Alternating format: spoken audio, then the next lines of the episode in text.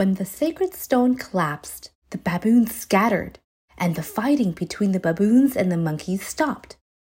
Aimonchi recalled, When the sacred stone collapsed, the pieces scattered all over the place. Everyone was so nervous, and Grandpa Barton couldn't help crying.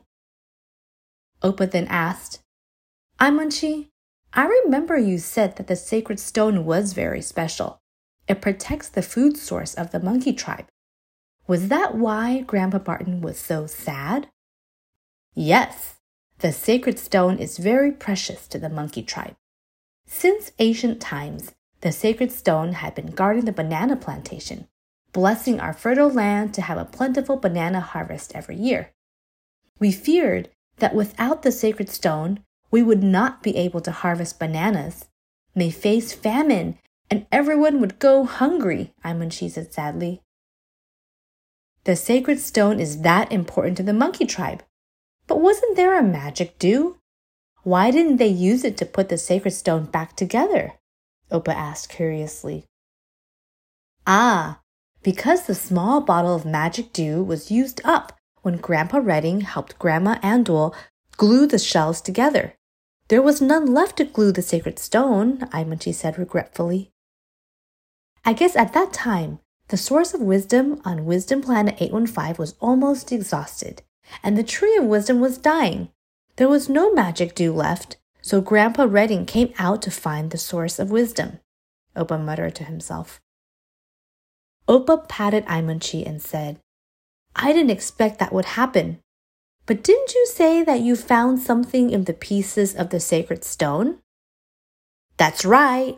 I heard that Grandpa Barton and Grandpa Redding found some special figures in a pile of sacred stone pieces. There was a round sun and a curved moon, and they were still shining, Aimonchi said happily. Wow, those were gems, Opa exclaimed. Haha, no. I heard that Grandpa Barton and Grandpa Redding worked together to figure out the secrets hidden in these sacred stone pieces.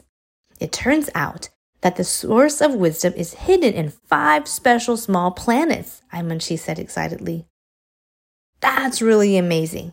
I never thought that secrets related to the source of wisdom were hidden in the sacred stone, Opa replied in surprise.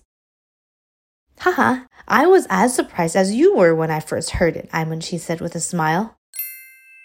Do you want to know the clues to find the source of wisdom? Stay tuned for the next episode. Many more adventures are waiting for you.